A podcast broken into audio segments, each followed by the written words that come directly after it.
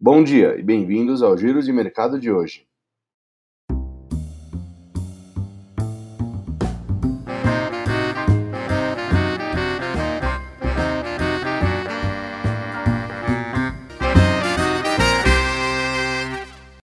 E o Ibovespa fechou a semana passada com uma queda de menos 2,6%, nos 118.053 pontos, impactado por incertezas políticas e fiscais, além de um cenário macroeconômico global mais desfavorável, em especial com o avanço da variante Delta do Covid-19.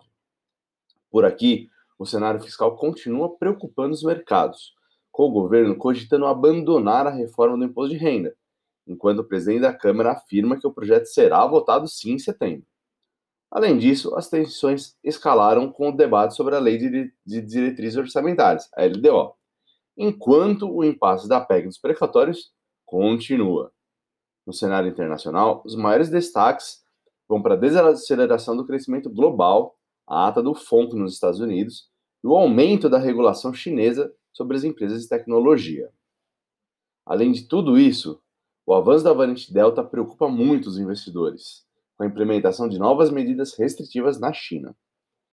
Nos Estados Unidos, a ata da última reunião do Federal Reserve revelou o desejo de parte dos integrantes do Banco Central americano em começar a redução dos estímulos monetários e fiscais já no final de 2022. Essa antecipação e o receio do eventual aumento das taxas de juros dos Estados Unidos acabou contribuindo para uma venda generalizada dos mercados, à medida em que preocupações com a economia, ainda em estágio de recuperação, também surgiram. O S&P 500 terminou a semana com uma leve queda de menos 0,6%. Na China, a aprovação da Lei Nacional de Privacidade de Dados, considerada uma das mais restritivas do mundo, estendeu o período das quedas das principais ações chinesas, como Tencent, que caiu 10%, Alibaba, 14% e Meituan, que caiu 17% retornos na moeda local de Hong Kong, contribuindo para mais uma semana negativa no mercado chinês, que fechou em menos 5,9%. O dólar fechou a semana com uma alta de 2,52% em relação ao real, cotado em R$ 5,38.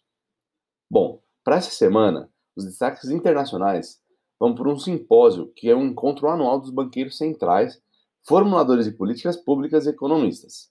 Na sala dos indicadores, Destaques para a divulgação do deflator PCE, medida de inflação preferida do Federal Reserve.